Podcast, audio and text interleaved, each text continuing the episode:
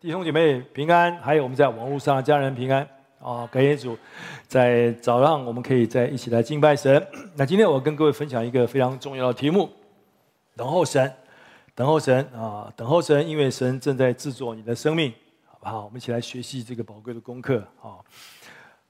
呃，我相信我们必须承认，在我们生命中一个比较不好的感觉就是等候。你喜欢等候神吗？啊，你喜欢等候？你喜欢等候吗？你知道师母最不喜欢的一件事情就是等候，啊，不是他没有耐心了，好，凡是你去我们去吃饭然后做任何事情啊，如果有排队的，他从来不参加，啊，他不喜欢等候。其实我也是，你也是吗？啊，没有人喜欢等候啦。你每次开手机，你会觉得这么快一点啊？科技这么进步，还需要等五秒钟哦。好，开车的弟兄或姐妹，最近不是政府有一个新的措施吗？哦。你碰到行人经过那个斑马线的时候，你要让他们等他们通通通过的时候，你才能才能走嘛，哈。可是有的行人走的这么慢，等他们都通过的时候，那个灯已经变成红灯了。你有没有发现有些人他们就是哎不晓得为什么哎，也不是年长的，他们就是喜欢在斑马线上走的特别慢。还有人一边走一边看手机，哈。我每次跟师母说，有这么急的事情吗？在斑马线上看手机，就就我们都不喜欢等。我们都喜欢等，好，特别是我们等候神的时候，更是这样，就是这样。可是弟兄们，我希望各位明白，神让我们等候他，其实神有重大的目的，神正在做工，神正在做工在你我的生命里面，好。那我相信现在在座弟兄姐妹，或者我们的网络上家人，可能你现在正在一个等候的季节，啊，你一直为你的需要来祷告，哦，可是主都没有垂听，所以你开始怀疑，哎，主到底？听见没有？主到底爱不爱我？主到底关不关心我？主到底有没有真的听见我的祷告？他为什么不听呢？我为我的身体祷告这么久，主都还没有医治；我为了孩子，我的丈夫可以信耶稣，他到现在都还没有信耶稣。哦，我我我求主为我预备一个合适的伴侣，那主也没有听我的祷告。啊，我我我祷告主给我预备一个更好的工作，让我可以有比较好的收入，可以养活我的家庭，供应我孩子的需要。主也没垂听。所以很多时候，你就开始慢慢失去信心。你说：“主啊，我还要等候多久？我还要等候多久？”好，有的时候我们对我们自己属灵的生命成长这么慢，我们也等不及啊！我都信耶稣五年了，为什么还是这样？第二，你知道有一句话，古人说：“事缓则圆。”你听过吗？“事缓则圆，啊，人缓则安。”它有它的道理啊。因为事实上，世间很多事情都需要时间的，都需要慢慢的才能够有一个圆满的。结果，好，比方说，这个这个一棵树，一棵树，哦，一棵树，一个松树，它如果长大一个成为一个参天的大树的话，需要需要很长的时间的，有时候需要等百年呢，啊，比方说，在座很多母亲妈妈怀孕，你要等候十个月，你的孩子才能够出生。没有一个妈妈说过三个月以后就说，哎呦，怀孕真辛苦，赶快出来吧。不会啊，那孩子如果只有三个月，他出来就不健康。我们的属灵生命成长也是一样。需要时间，需要等候，弟兄姊妹。但是当你在等候的时候，在等候的时候，神正在做伟大的工作。好，所以今天我跟各位分享，从圣经上来看，神叫我们为什么叫我们等候？他的目的到底是什么？而且当我们等候神的时候，神到底在做什么？好，我们都不喜欢等候了。好，那有时候我们觉得怎么等了这么久？你知道那种心情正是神的百姓，圣经中讲的神的百姓，在等候弥赛亚一直都没有来的感觉是一样的。我想我们都知道，神应许有一个救世主要来，弥赛亚要来啊！我们都知道弥赛亚的故事。他曾经告诉世人说，有一位救主要来，但是以色列百姓等了又等，一年过去，两年过去，一百年过去，两百年过去，一千年过去，两千年都过去了，那个弥赛亚都还没有来。弟兄姊妹，你知道？今天也许我要跟各位稍微再讲一下伊甸园的故事。我们从创世纪第一章开始看啊，我想我们都知道的故事。起初神创造万物，神也创造男人，神觉得这个很好，创造的很好，是因为男人创造一个女人啊，神非常喜欢，神期待这位男人跟这个女人，他们在地上可以生养众多，代表神管理这个神所创造的万有，享受神的祝福，而且记得他们可以祝福许多人，对不对？好。只是可惜，在伊甸园中有一个命令，有一个命令，其实是一个不难的命令啊，就是不要吃那个分别善恶树上的果子啊。有人会说，主为什么要有这棵树？如果没有这棵树，亚当就不会犯罪，不是节省了省了很多麻烦吗？其实不是，你要知道，这棵树代表神尊重我们，神给我们有自由选择的意志，这是非常重要的。好，可是问题是，我们的祖先他们就是不听，他们就是吃，所以照了神所说的罪的公家就是死。他们吃了，他们不顺服，他们就进入灭亡里面。而且因着他们一个人，两个人啊，他们所做的死，因着一人而来。在亚当里，众人都死了，害得我们都死了，啊，就是个事实，没有一个人可以逃避啊。所以，也许我们觉得神也太严格了吧？但第二点，我们需要留意，就是当亚当受诱惑，在在在在最终，因为他失败，把世人，包括你，包括我，所有人都陷在最终的时候，其实神已经预备了救恩，神已经预备了弥赛亚，神已经预备了一位救主。好，你看《创世记》三章十五节，因为说我又要叫你和女人彼此为仇，这个“你”就是讲到撒旦那条蛇。哈，你的后裔和女人的后裔也要彼此为仇，女人的后裔要伤你的头，你要伤她的脚跟。所以解经家都认为这就是弥赛亚要来的第一个预言。啊，那个后裔是就种子的意思，就是后代的意思。预言说，有一天经过亚当，呃，经过夏娃的血统，有一个后裔要来，那他会打破蛇的头，哦，他会得胜，死亡会被征服，地狱跟罪都会失败，都会被击溃，我们会得到自由，我们会得到拯救。好，所以预言说，有一天，神会借着一个女人赐下一位救世主给世人，包括你，包括我。好，所以大家都在等待，啊。一个世纪过去了，两个世纪过去了，好，一千年过去了，两千年过去了，救世主都一直没有来。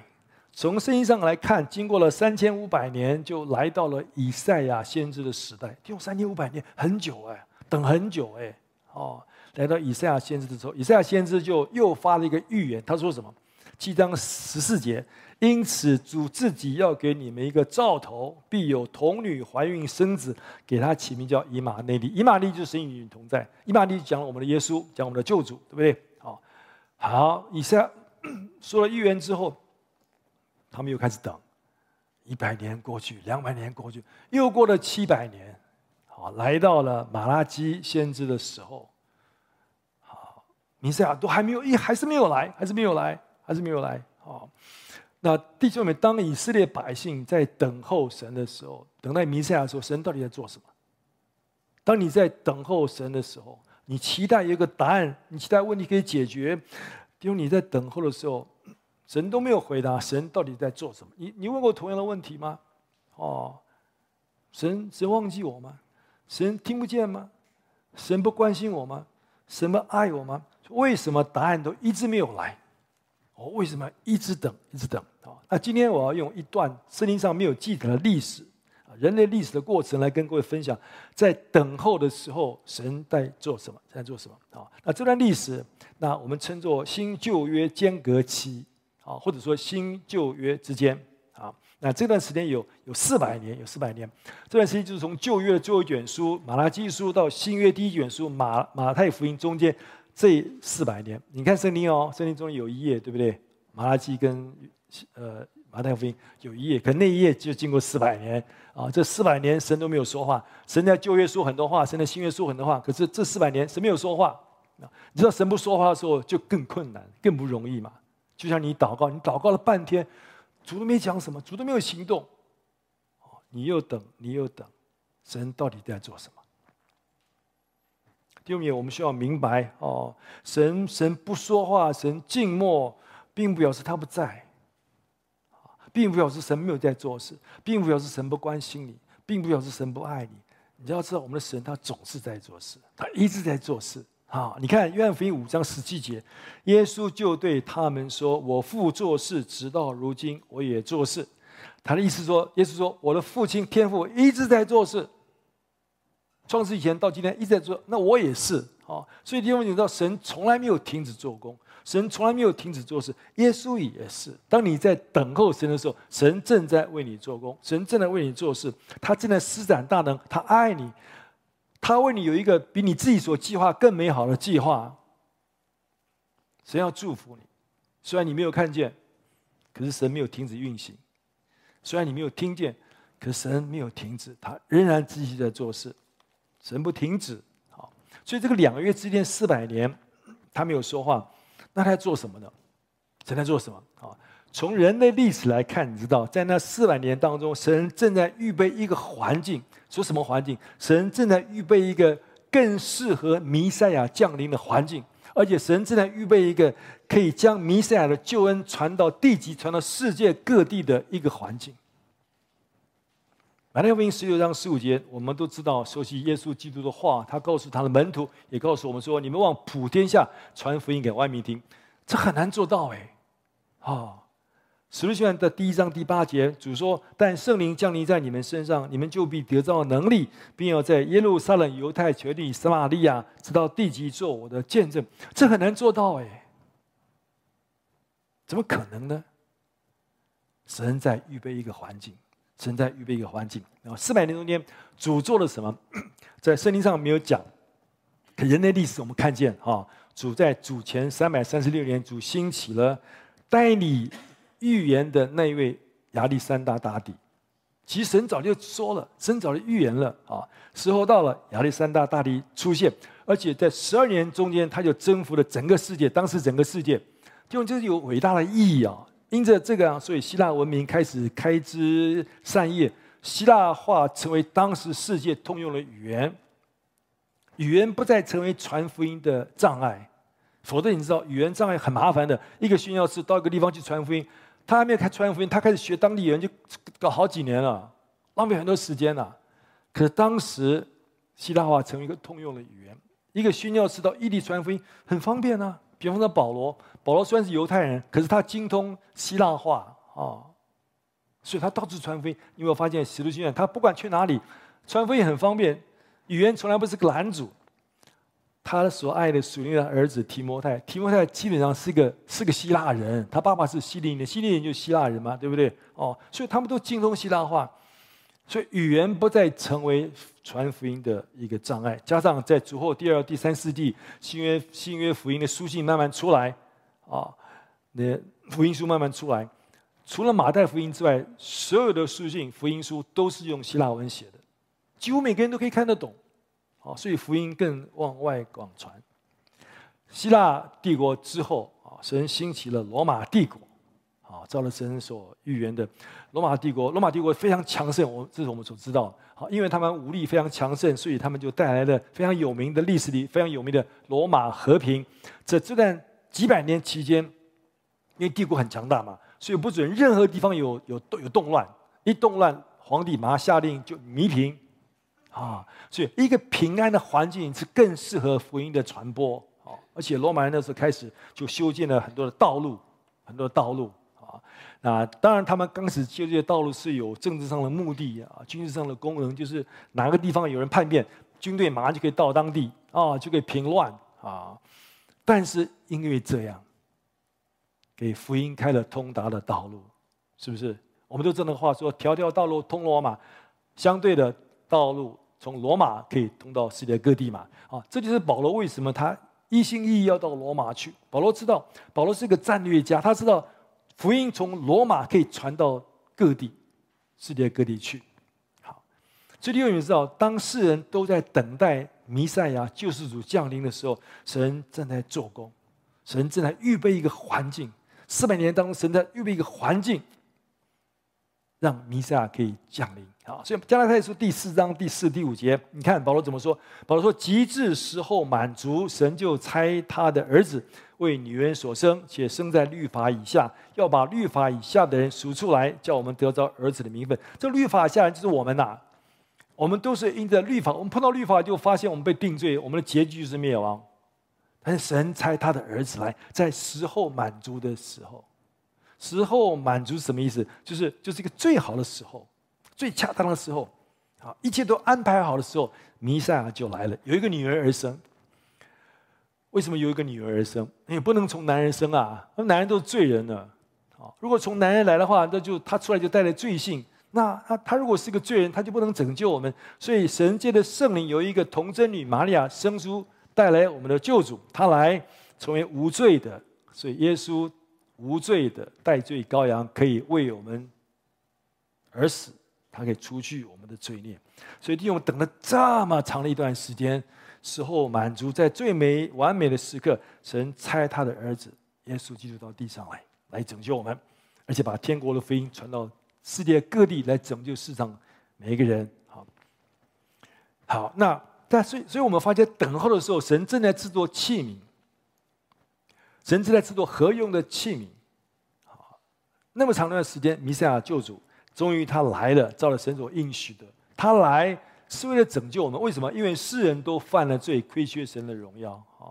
所以耶稣他必须来。他说他来是为了寻找拯救世上的人，就是你，就是我。耶稣来拯救我们啊！所以耶稣就降生，他道成肉身，为我们死在十架上。为我们流出宝血，我们付了罪的代价，满足了神公义的审判的要求。他代替我们还罪债，所以我们我们只要相信接受，我们就可以得救。那这是耶稣基督所成全的救恩，救恩已经成全了，成全在十字架上。好，但是问题是，这个救恩要传到各地，需要神需要很多的器皿，神需要很多人跟他同工。这个救恩要被世人听见，需要你弟兄姐妹，需要我。需要神的儿女，需要神的教会啊！所以你看，在马太福音二十八章啊，在耶稣基督升天之前，他就把大使命交给教会，交给我们，不是吗？耶稣进前来对他们说：“天上地下所有的权柄都赐给我了，所以你们要去，使万民做我的门徒，奉父子圣灵的名给他们施洗。凡我所吩咐你们的，你们都教训他们遵守，我就常与你们同在，直到世界的末了。”主说。主吩咐教会，你就是教会弟兄姐妹。主吩咐我们把福音传到普天下，传到地极。你看，使徒行传第一章第八节，但圣灵降临在你们身上，你们就必得到能力，必要在耶路撒冷、犹太全地和撒玛利亚，直到地极，做我的见证。地极就是讲到这世界最遥远的地方，地极是讲到世界的每一个角落。弟兄姐妹，这是神。托付给神的每一个儿女的一个使命、一个命令、一个呼召，也是一个意象。你们留意到，这也是我们教会的意象。啊，弟兄姐妹，每一个人，我相信，当你进从教会大门一打开，你一进来你就看到，你有没有看到一个地球？你应该没有人没看到吧？啊，每个人都看到嘛，对不对？你有没有看到旁边有一行字？写的是什么？好，还有下一章吗？哦，更清楚，对不对？好，这是一个，我觉得是个很漂亮的一个地球。可是，因为那它它不是一个装置艺术而已，那是一个我们从神领受的一个意象。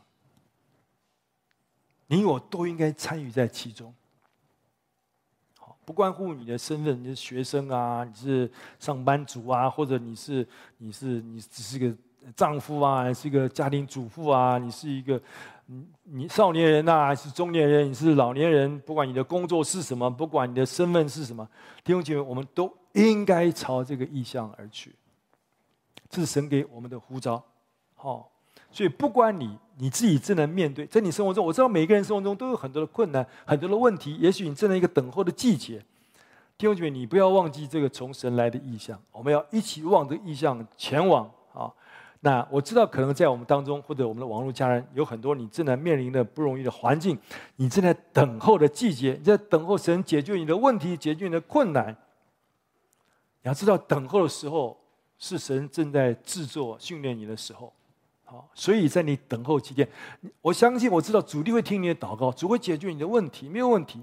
可是我期待在同时，就你一定不要错过神在你生命中那个更高的呼召，那个永恒的呼召，那个荣耀的呼召，就是把福音传到地极，好不好？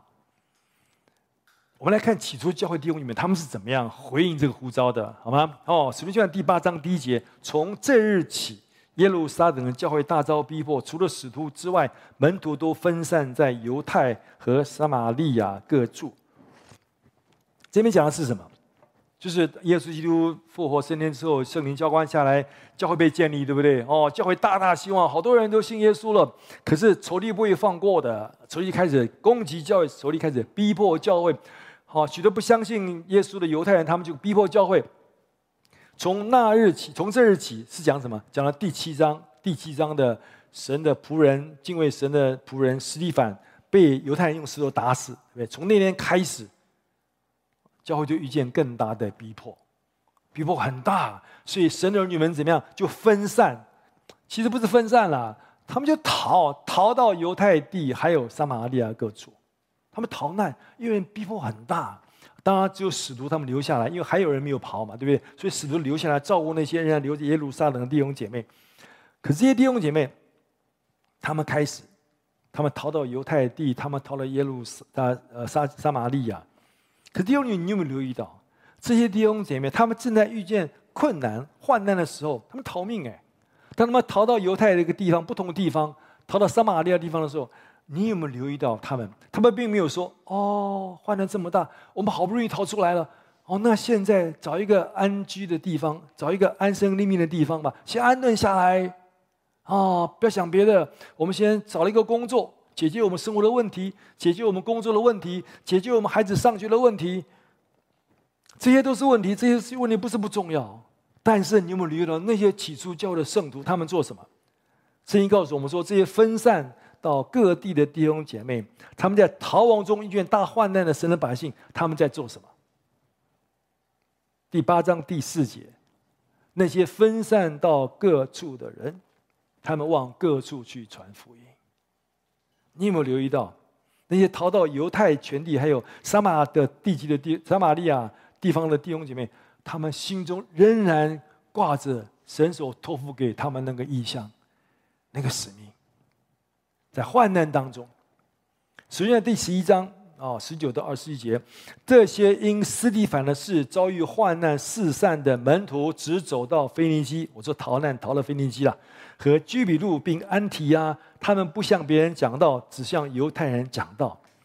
这些人，有些人他们逃得更远呐、就他们逃了腓尼基。腓尼基就是现在呃黎巴嫩的地方啊。居比路就是在地中海中间有一个岛叫做塞浦路斯嘛啊。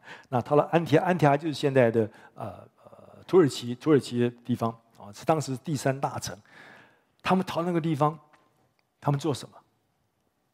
你知道有很多人，我们读圣经有没有发现，保罗他传福音的时候，不是很多很多那个法利赛人，很多那种律法主义者，他们到处跟着保罗，对不对？逼迫保罗，陷害保罗，甚至杀害保罗。那这些基督徒他们也是，当他们到这些地方的时候，那那些那些律法人，他们守律法的律法主义人，他们也是跟着他们，他们仍然处在困难当中，他们仍然处在危机当中。但是他们继续的传福音，他们继续传福音。我觉得他们就像在《天上人家》第二章第二节所说的，在大征战中，他们把福音传给别人，他们把福音传给别人。好，那那后面后面又说，那内中有居比路和古利奈人，他们到了安提阿，也向希利尼人传讲耶稣。希利人就是希腊人了啊。主与他们同在，信而归主的人就很多了。这是另外一群人，就是原来居住在居比路和古利奈的人，犹太人呢。他们很可能是更早相信耶稣的啊，大概是在使徒行第二章啊，他们会从他们从这个地方去过节耶路撒冷，对不对？圣灵浇灌下来，教会被建立，他们被圣灵充满。哦，他们信耶稣是救主，他们回到他们家里面，但是他们不敢做什么，他们怕遇见危险。可是这些新来的。弟兄姐妹，他们开始活着传福音的时候，鼓励他们的心，所以他们也开始传福音。他们就开始向当地的希腊人传福音，所以弟兄姐妹外向外邦人宣教的事工就开始了。而且因为他们所做的，圣经告诉我们说，信而归主的人就很多了。所以我们看见这些在大患难中的弟兄姐妹，他们有他们他们的问题，可能他们所遇见的问题跟我们的问题一样，而且比我们的更多。是不是？可弟兄姐妹，他们总是记得神向着他们的那个呼召、那个命令、那个意向，所以他们继续不断传福音，把福音告诉给在他们附近的人，而且他们努力把福音传到地极，传到普天之下。其实神也期待我们成为这样子的门徒，神也期待我们成为一个 完成大使命的门徒，成为一个器皿，而如果我们期待我们也成为这样一个器皿，弟兄们，祖先需要，我们现在需要让神做三个工作在我们身上，三个改变的工作。我说转化的工作哦。事实上，我自己觉得，一个人生命成长基本上都会经过这三个阶段的啦，好不好？哦，稍微讲一下，第一个就是你的身份需要有转化，你的身份需要改变啊。比方说，一个男孩子当他长大成人啊，他就开始觉得啊，他他就进入婚姻啊，那他开始建立家庭，他成为一个孩子，一个男孩。成为一个丈夫啊，甚至成为一个成为一个父亲，角色改变了啊。那因着角色的改变，带来责任的转化，责任的改变，对不对？当一个孩子的时候，他的他责任很小啊，责任就是好好读书啊，啊，就是就是上班族，单身上班族，就是就是负责把工作做好啊，啊，有份薪水，一个人吃饱，全家就吃饱了哦。但是问题是，当角色变化，他成为一个丈夫，他成为一个父亲。那他就需要对家庭负责，需要对妻子负责，需要对孩子负责。他有责任要喂养他们，需要保护他们不受任何人的欺负。那是个丈夫、这个父亲的责任啊。那权柄也有转化啊。一个孩子，那当他只是年做孩子的时候，他他大概没什么权柄吧？啊，大概管那个比他更年幼的弟弟妹妹哦，或那个小猫小狗啊。可是当他一旦成为丈夫，成为一个成为一个父亲，他会成为家中的头。神神赐给家中的头，那个丈夫有权柄，是所以妻子要顺服丈夫嘛，对不对？可另外一方面，丈夫有权柄，不是要挟制妻子、挟制孩子，丈夫是用权柄来建造他们、造就他们。丈夫父亲就像一个家中的祭司一样，要把你的妻子、孩子带到神的面前来，那就是你的你的权柄，你有这个权柄，哦。而且弟兄姐妹，你知道，我们成为神的器皿，成为神的仆人，同样我们也需要这三个转化啊。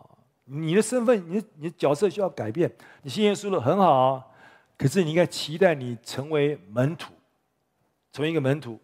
哦，当你从信徒成为门徒之后，你的责任就也改变了。一个信徒初信的信弟兄姐妹，大概他的责任就是啊，每天读圣经啊，每天祷告啊。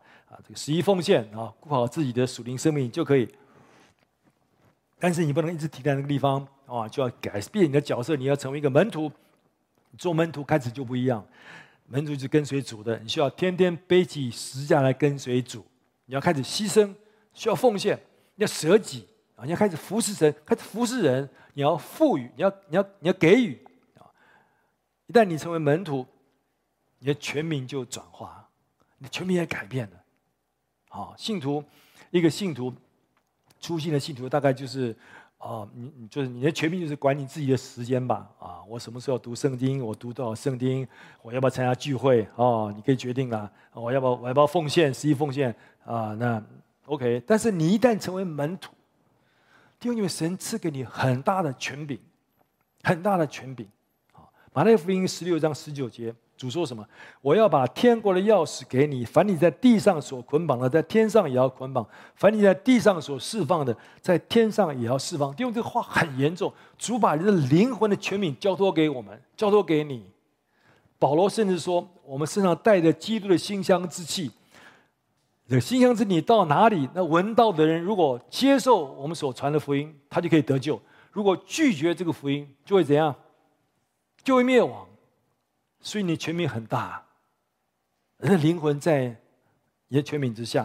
啊，马可福音十六章十七、十八节，信的人必有神力随着他们，就是奉我的名赶鬼。我们有权柄可以赶鬼。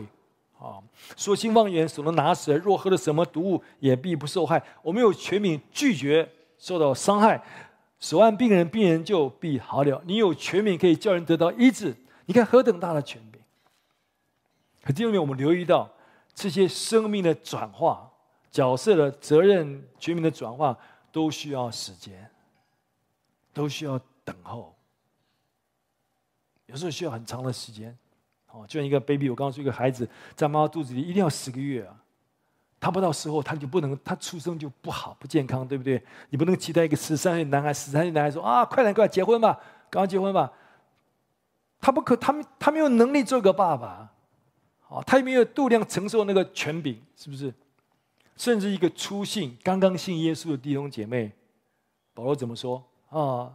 提摩太前书三章六节，保罗说：“初入教的不可做监督，恐怕他自高自大，就落在魔鬼所受的刑罚里面。”所以，我们不会让一个刚刚信耶稣的弟兄，里面信了两个礼拜，说：“啊，你来当小组长吧。”我不会的。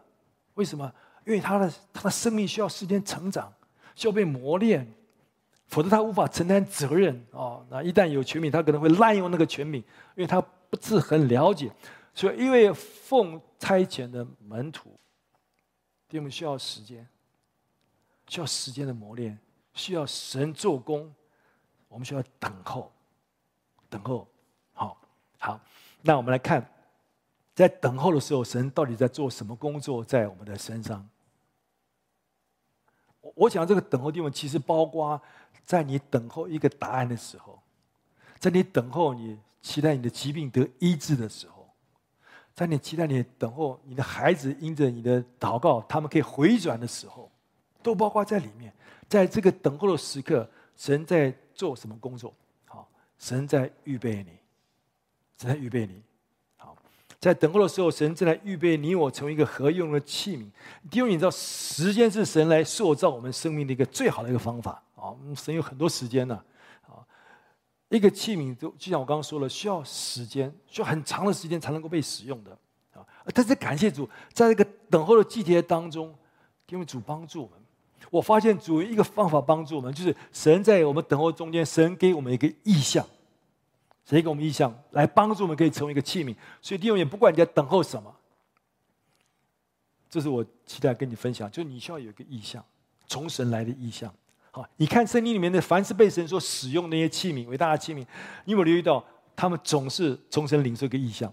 好像摩西，摩西在西乃山上看见那个焚而不毁的荆棘的异象，啊，以赛亚先知，为什么主跟他说，你讲到没有人要听的啦？以赛亚还要讲，为什么？他里哪里来的信心跟忍耐？因为他在他看见一个异象。在圣殿中，他看见主坐在宝座上，有基督伯天使在敬拜他。啊，保罗为什么也是一样？保罗因为因为他看见大马在大马色的路上，耶稣基督自己将他显现，他看见那个从天上来的异象。彼得也是一样，彼得看见有个大布从天上掉下来，里面好多不洁净的东西。哦，他就知道神让他传福音给外邦人。我们有一个异象，如果你忘记了异象哦。下次你从教会来或者离开的时候，看看那个地球，那就是我们的意象。第二点，我举例，像亚伯拉罕，亚伯拉罕，神呼召亚伯拉罕啊，亚伯拉罕是我们信心之父啊，我们觉得他是个伟大人物啊。其实亚伯拉罕跟你我一样，是同样性情的人啊。可是不管怎么样，神呼召了亚伯拉罕，神不但呼召他，神给他一个意象，一个意象，什么意象？创世第十二章第一节到第四节，我读给各位听。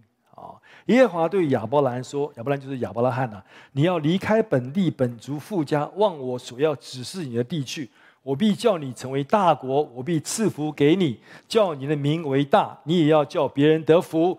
为你祝福的，我必赐福与他；那咒诅你的，我必咒诅他。地上的万族都要因你得福。”亚伯拉罕就照着耶和华的吩咐去了。因为这就是神给亚伯拉罕的那个意象，这个意象非常非常清楚。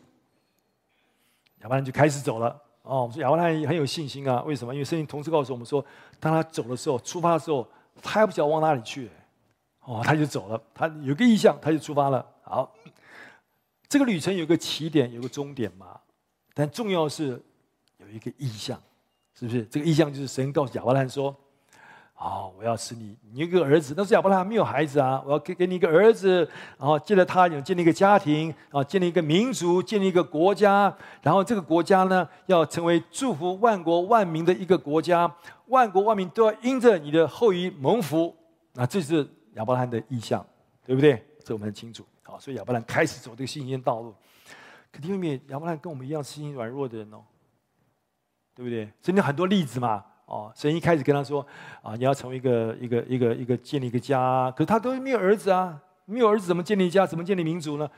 主跟他讲了以后，他等了十年，他太太都没怀孕啊，啊，等不及了，信不下去了，所以他太太就说：“哦，那你就我的婢女，你就跟他同房吧，生个儿子。”好，生是生了以以实玛利，可是那不是神的心意。而且事实上给人带来很多麻烦，一直到今天都是这样子啊。所以亚伯拉罕又等又等，又等了十三年，很长哎。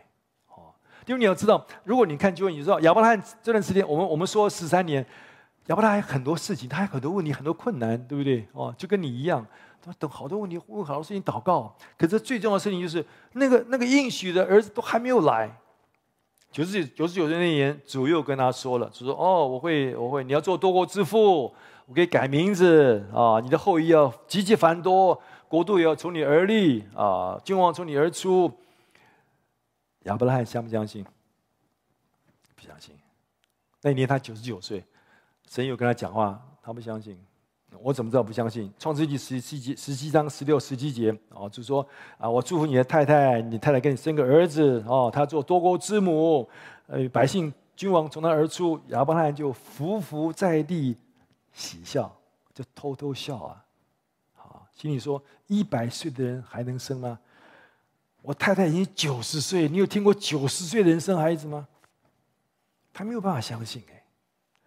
可弟兄们，这二十五年来，为什么亚伯拉罕仍然走在这条信心道路上，仍然继续往前？为什么？因为神给他一个意象，一个意象。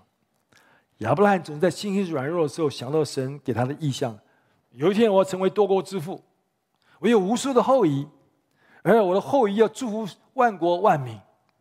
啊，有人这样说了，《创记》十五章五六六节说，那天神不是带亚伯拉罕看天上的星星吗？然后天上星星这么多，你的后裔也有这么多哦。亚伯拉罕常常看星星了，因为他们是游牧民族嘛。哦，在那旷野的沙漠，一到晚上你看星星啊，那么多的星星就让亚伯拉罕想起神给他的意象，他的信心就坚固。所以等了二十五年。亚伯拉罕仍然虽然跌跌撞撞，他仍然继续相信下去。因为其实今天我要告诉各位，你知道吗？其实神让亚伯拉罕看到一个一个更荣耀的异象，一个更大的异象。好，我来看，我们来看这几几几处经文，好不好？哦，这个非常重要的经文，《希伯来书》十一章八到十六节，我来读给各位听。好。亚伯拉因着信蒙召的时候，就遵命出去，往将来要得为业的地方去。出去的时候，还不知往哪里去。他因着信，就在所应许之地做客，好像在异地居住帐篷，与那同盟一个应许的以撒、雅各一样。因为他等候，等候，你看等候啊！因为他等候那座有根基的城，就是神所经营、所建造的。因着信。连莎拉自己虽然过了生育的岁数，还能怀孕，因她以为那应许她的是可信的，所以从一个仿佛已死的人就生出子孙，如同天上的星那么众多，海边的沙那样无数。请留意后面的，这些人都是存着信心死的，并没有得着所应许的，却从远处望见，且欢喜迎接，又承认自己在世上是客旅，是寄居的。说这样话的人是表明自己要找一个家乡。他们若想念所离开的家乡，还有可以回去的机会，他们却羡慕一个更美的家乡，就是在天上的。所以神被称为他们的神，并不以为耻，因为他们已经他因为他已经给他们预备了一座城。因为遇到神给亚伯拉一个一个一个更伟大的意象？弟兄姊妹，这一段经文是个非常宝贵的经文啊。因为亚伯拉罕信心，神赐下一个永恒荣耀的异象。神叫亚伯拉看见一个超越地上的应许之地，超过地上的牛奶与蜜之地，一个神为信他的人所预备的一个更美的家乡，一个天上的有根有基的圣城，新耶路撒冷，就是我们说的天堂，天堂，一个超越地上的属天的佳美之地，一个属天荣耀的国度。亚伯拉罕知道神呼召他要带领万国万民一同进入这个永远的国度里面，而这个就是你我的呼召。神也呼召我们，神把意象赐给我们，要兴起我们，兴起你，兴起我，要带领万国万民进入这永远的荣耀里面。弟兄们帮助我们，主帮助我们。当我们在在你的等候的时候。你要想起这个意象，你要记得这个意象，好不好？啊，这个意象，因为这个意象鼓励亚伯拉罕一直往前，神装备他成为一个器皿，叫万国万民记得他可以得到祝福。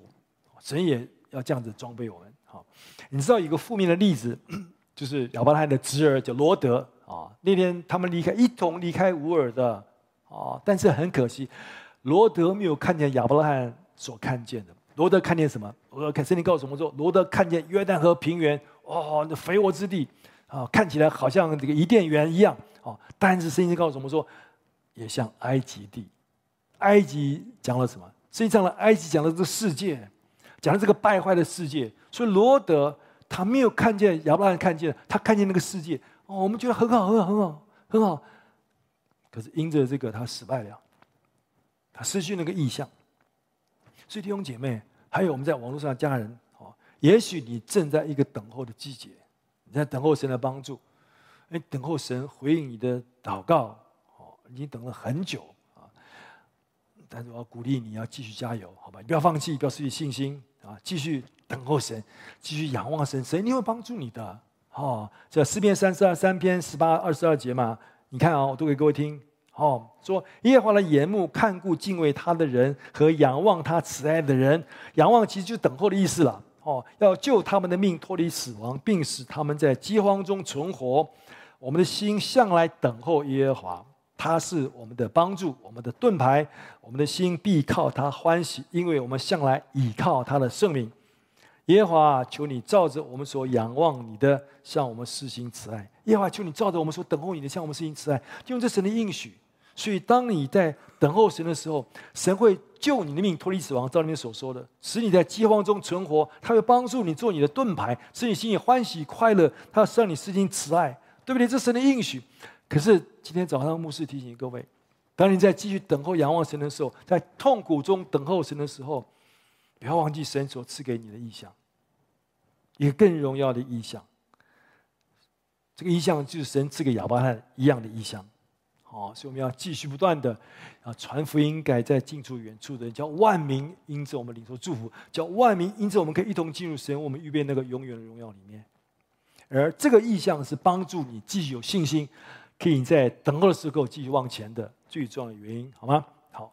第二，等候神的时候，神正在修剪我们，修剪我们，修剪总是很痛苦嘛。所以为什么你等候的时候你就，啊呀，就很痛苦？因为那个时候主正在修剪我们。好，当我们讲到等候神，我们总会想到约翰福音的十五章第二节啊，凡属我不结果子的，他就剪去；凡结果子的，他就修理干净，使枝子结果子更多。一个果枝子要结出更多果子，就需把那个多余的、把它枯干的，把它剪掉。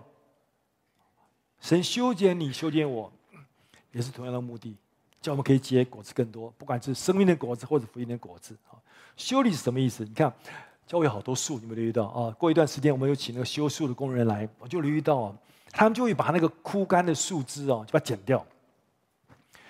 那在灵里面代表什么呢？啊，就是。修理干净，因为那个枯干的树枝看起来是树枝啊，好，可是它的功能就是就是拦阻那些可以结果子的树枝继续发展，它没有用，它没有用，挤住，挤在一起啊。我在想，这代表什么？哦，这个枯干的树枝，这个已经死的树枝，虽然看起来是你生命的一部分，可其实应该不是啦。你要把它剪掉，代表什么？代表代表你所过去经历的痛苦和因为痛苦所带来的创伤。你所经历的痛苦，过去的痛苦，或者过去的痛苦给你带来的创伤，第二点，我想我们每个人都有都有这个都有这样经验，对不对？哦，因为我们活在一个充满罪恶的一个败坏世界里面，对不对？在你周围可能有很多人，因为他们所做的不合适的工作、不合适的事，让你受了伤害嘛。而且你又不能发作，所以那个伤害就埋在你的心里面。这个痛苦的创伤，就像那枯干的树枝一样，会拦住你的生命成长，把你挤压住了。那神要修剪。神要出去，让你的生命可以正常的成长。每次我想到这个，我就想到大卫啊。大卫基本上应该是个受过创伤的人呐。哦，怎么说呢？你看，你记不记得那一年，当神要撒母耳去拣选一位王的时候，到了耶西家，大卫家嘛，他爸爸就让他的兄弟都排一排啊。但是爸爸没有想到大卫啊，爸爸大概觉得大卫，哎呀，不可能是他了，就放羊继续放羊。大卫是老幺嘛。啊那所以是一个被忽略的孩子。所以大卫就写了诗篇二十七篇第四节啊，我父母离弃我，耶和华必收留我。心灵的创伤的人才会写这样的话，对不对？哦，可是后来大卫长大了，他他打败了歌利亚，哇，英雄人物哎，所以扫罗王非常喜欢他，甚至把他女儿嫁给他哦。但是后来因为大卫的这个这个声望比扫罗王大，扫罗王受不了，所以扫罗王要杀他，处心积虑要要杀他。扫罗王是大卫的岳父嘛，岳父也是爸爸，你看两个爸爸都对我这样子，有一个离弃我，有一个要杀我。那是一个创伤哎，在心里面会不会也有可能哎，甚至影响他觉得那天父也会这样爱我吗？哦，那这个伤害如果继续不断留在大卫的心里面，就一定会影响他人格正常的发展，对不对？这个隐藏的痛苦、隐藏的创伤，如果不出去、不处理得当的话，大卫的人格可能会扭曲。有一天他做王，他会滥用他的权柄。哦，我就想说，可能我想太多。有一天他如果做王。他伤害还在，我一定要报复，把爸爸、哥哥全部叫来排队排好。你们那么喜欢排队啊？全部罚站。你看，当初你不找我，今天我找你们来，好。所以神必须修剪我。我听过一位国外牧师这样说，他说：“无论什么东西是隐藏的，撒旦就对他有权柄。”什么意思？包括那个隐藏的那个创伤。当我们有隐藏的创伤在我们里面的时候，撒旦就用那个掌控我们，就伤害我们，甚至伤害别人啊！所以主要来叫那个隐藏的痛苦创伤都显明出来，然后神用他的光照在上面，除去黑暗，叫我们得医治，叫我们得释放。所以主会做工，因为在等候的时候，有时候等的时候我们就很沮丧，对不对？我们就很难过哦，你知道，因为主正在做这样的修剪的工作在我们里面。那个多余的枝子啊，就不会结果子的枝子啊，要把它剪掉啊。为什么？因为它只是吸收那养分而已。它吸收养分，但是它也它也不它也结不出果子来，哦，所以要把它剪掉，以至于所有的养分都可以进入那个结果子的枝子里面。因为我们在我们成长过程当中也是一样，啊，有很多在我们等候神的季节里面，有很多那个很多事情让我们分心了，啊，这个那个这个，以至于我们没有专心的注意到最重要的事。我们忽略我们生命成长所需要留意的，所以神有时候关了很多门啊。我们的神是开，为有时候为我们开门，神开了门，没有人能能关。同样，神关的门也没有人能开。你期待这个，你等候那个，可是一个门都关起来，我们就很难过，我们很沮丧。主为什么这样？他叫我们不要分心，他叫我们的生命可以正常的成长，是不是？好，比方说，你看。好，我们知道我们的资源都很有限嘛，不管是我们的体力啊、我们的精神呐、啊、我们的金钱呐、我们的时间都很有限嘛。哦，大家都是差不多一样嘛。那如果把这些东西都用在刀口上，你用在这个上面，你就没法用到别的上面，是不是？比方说体力啦，哈，体力，我觉得体力就是有年纪嘛，就会比较不如以前了。哦，我记得我以前年轻的时候。你知道前前一个月我们不是有儿童营会吗？哦，儿童营会夏令营，儿童夏令营照顾孩子们真的很辛苦的，很辛苦的哦。那我看那些孩子，我们的青少年去服侍这些孩子们，三天就搞得哦啊头昏脑胀。我记得我们我当初扶持夏令营啊，十九岁二十岁的时候，那夏令营会十天呢，十天呢，而且那时候我们做很多事情啊啊，比方说我们还每天要监督每一个孩子，一百多个小朋友上厕所没？上大号没？哦。啊，每天要为他们洗澡，男生了。现在不行，现在不会不会这样做，对不对？哦，是十天下来，诶，还是精神奕奕哦。哦，现在不行了。只是参加两堂聚会以后，你们都回家了，我我跟师母在上面吃饭都没力气，吃完饭以后休息一下 才有力气回家。所以我要分配我的体力，对不对？我不能再做那个有的没有的。第二个时间也是一样，每个人都是二十四小时。如果我们把我们的时间花在那些都是办私人的事情，都是爱花在我们自己喜欢的事情上，都是花在那些啊，我们为这个被修剪、什么痛苦、沮丧、难过、埋怨的时候，我们的生命就会停止。神要塑造我们的成为器皿的时间就会单延，对不对？哦，所以神为这个缘故，神又关了好多门，以免你我浪费太多时间、太太多经验、太多金钱在那些不会帮助我们生命成长的事情上面。好，最后很快，在等候的时候，神做什么工作？在等候的时候，神建造我们的生命，叫我们生命刚刚讲，应当与他连结。约翰福音十五章。第四、第六节，我们每次讲到等候神，我们都会讲这段经文，对不对？啊，我读给各位听：你们要藏在我里面，我也藏在你们里面。枝子若不藏在葡萄树上，自己就不能结果子。你们若不藏在我里面，也是这样。我是葡萄树，你们是枝子，藏在我里面的，我也藏在他里面。这人就多结果子，因为离了我，你们就不能做什么。等候神就用这个是个最好的比喻啊，就是我们连接像枝子连在葡萄树一样，啊，让那个那个葡萄树生命的枝浆进入那个枝子里面，就让神的生命进入我们的生命里面。其实等候神，我我期待下一次有机会跟各位更多分享关于等候神。第二，其实等候神也是讲到我们亲近神，我们渴慕神，我们服侍神，我们倚靠神。啊，那在长时间等候神的时候。你你你的生命要成长，不是一天两天的事情嘛？就像葡萄树结果子，也不是一天就长葡萄出来啊。它需要继续不断连接于葡萄树。我们的生命要成长，也需继续不断连接于耶稣基督。即使在很不容易的环境里面，即使在等候神，在很难过、很痛苦的时候，你仍然需要连接于神，你的生命才能够成长。啊，我们再讲了摩西，摩西是个非常好的一个例子。摩西当然是神所重用神的仆人啊。带以色列百姓两百万人从埃及出来，哇，那很大的工程，很难的，但是预表救恩嘛，把人从这个黑暗带出，进入光明，得叫他们得救，所以那是很重的一个服饰。摩西我们都知道他背景他是犹太人，可是后来被法老公主收养，在皇宫长大，他成为埃及的王子，成为埃及的大将军。摩西学了埃及人一切的学问，说话做事都有能力，可是没办法服侍神。所以实际上修剪他，哦，四十岁那一年，他因为一时气愤，没有耐心，就砰一拳把埃埃及人打死了。所以你看，一身功夫没有用啊，没有办法成就神的神的事工，没有办法成为神的器皿。所以神要修剪他，所以神就让摩西逃到米甸，逃到旷野。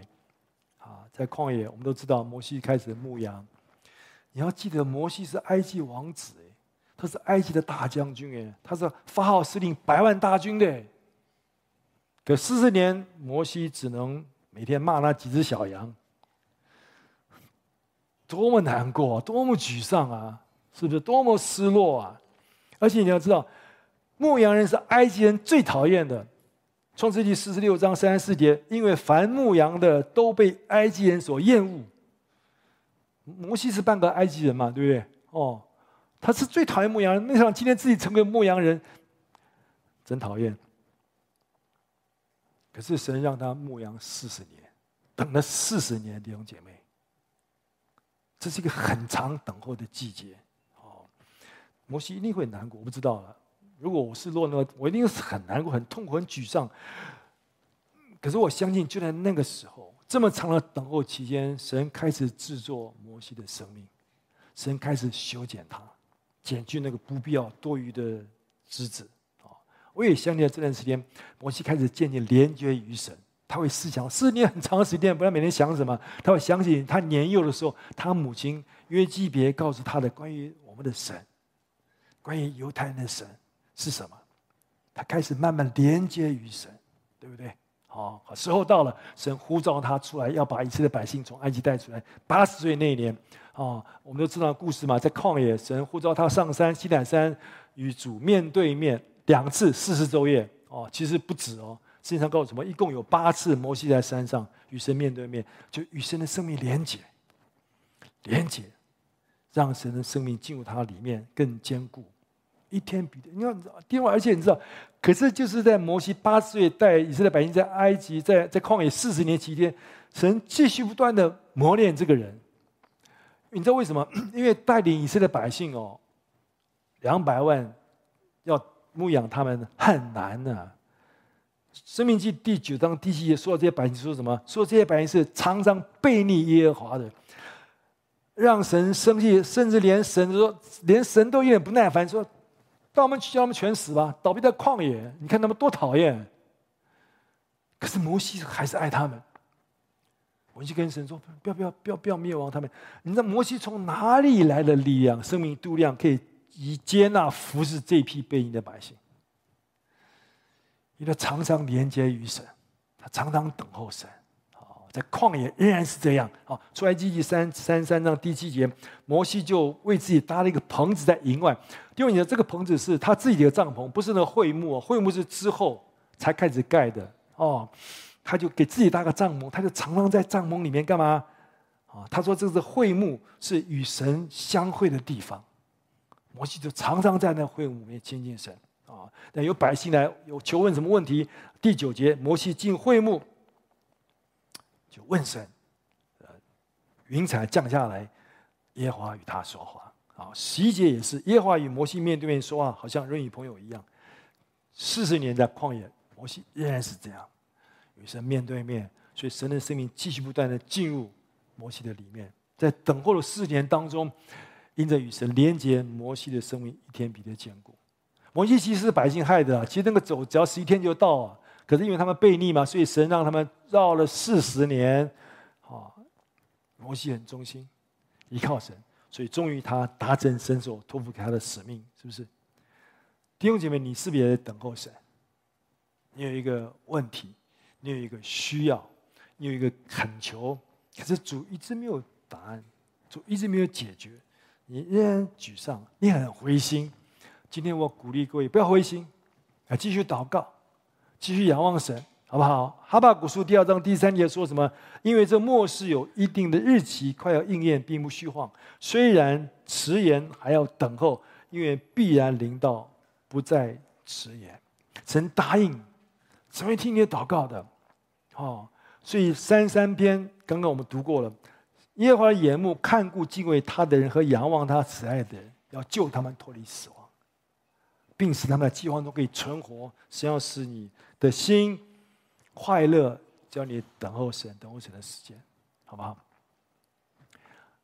我想一个例子，一个见证讲给各位听，好吗？关于等候神，我们可以来学习。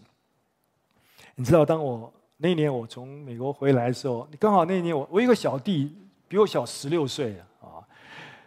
那年我从美国回来的时候，他他刚好他高中毕业，所以他要需要申请学校。你知道美国学校是要申请的嘛？哦，所以那年他他我们都那时候我们都在夏威夷，他他念高中就是一个一个一个普通的公立学校高中，也不是可能也不好意思，我不应该讲啊，因为因为我跟我的父亲，我父亲从来他不管我们的功课啊，我爸爸从来不关心，不是不关心，他根本随便我们啦。所以我弟弟跟我怎么样，我也我也我也不知道啊，反正他就高中毕业了吧，啊，他开始申请学校。美国大学就需要申请嘛，所以他开始申请。我记得那年，他就申请了，发了四十封信哦，申请一个 admission，申请一个入学许可。你有入学许可，你才可以进入学校嘛，对不对？哦，发了四十封信，左等右等，左等，半年前就开始申请，左等右等都没有，没有一个回应哎，这也是蛮特别的哦。我想说，哎，你功课有这么差吗？怎么都没有都没有回应啊？哈。啊，有一天他就我看到很痛苦，我就说好了，大概教你一个秘诀，什么秘诀？我说一定有用的，我真的啊，就我就送他一个牌子，你知道有一个那个呃，有铜牌上面上面有写了好多字吗？经文对不对？哦，耶稣是一家之主啊什么？我就送了一个铜牌，上面写仰望耶稣。其实我也不晓得什么仰望耶稣，他也不晓得什么仰望，他就说哦，仰望耶稣，他就去仰望耶稣了啊，还等候耶稣。等候神，一天一天一天，他也越来越紧张，我也越来越紧张。哈，有一天，他收了一封学校的入学许可，那是美国一流的大学，你听过吗？卡内基梅隆，啊，一流大学，而且给他全额的奖学金，神很奇妙，弟兄姐妹，神真的很奇妙，好不好？所以你要耐心等候神。好吗？好，但是牧牧今天期待，就是就是我们不但明白，当你等候神的时候，神会帮助你，神会解决你的问题，神应许，因为神爱你。可在等候的时候，我也希望我们每一个人不要忽略，在等候季节中间，你怎么可以继续往前？因为神给你一个意象，啊，这个意象是神托付给亚伯拉罕，也托付给教会，托付给你我的意象。神给我们一个永恒的意象，要带领万国万民进入他的永远荣耀里面。所以，当你等候神的时候，你知道这个意象会帮助你有耐心、有信心，继续往前。在等候的时候，当你有这个意向，你就知道神正在预备你，神正在修剪你，使你成为一个奉差可以被差遣的器皿。所以，让我们更多与主连结，好不好？耐心等候他，相信他，使我们成为一个神的器皿，像亚伯兰一样，叫万民因我们领受神的祝福，好吗？好，我们一起来祷告，我们一起来祷告，然后我们来唱诗歌。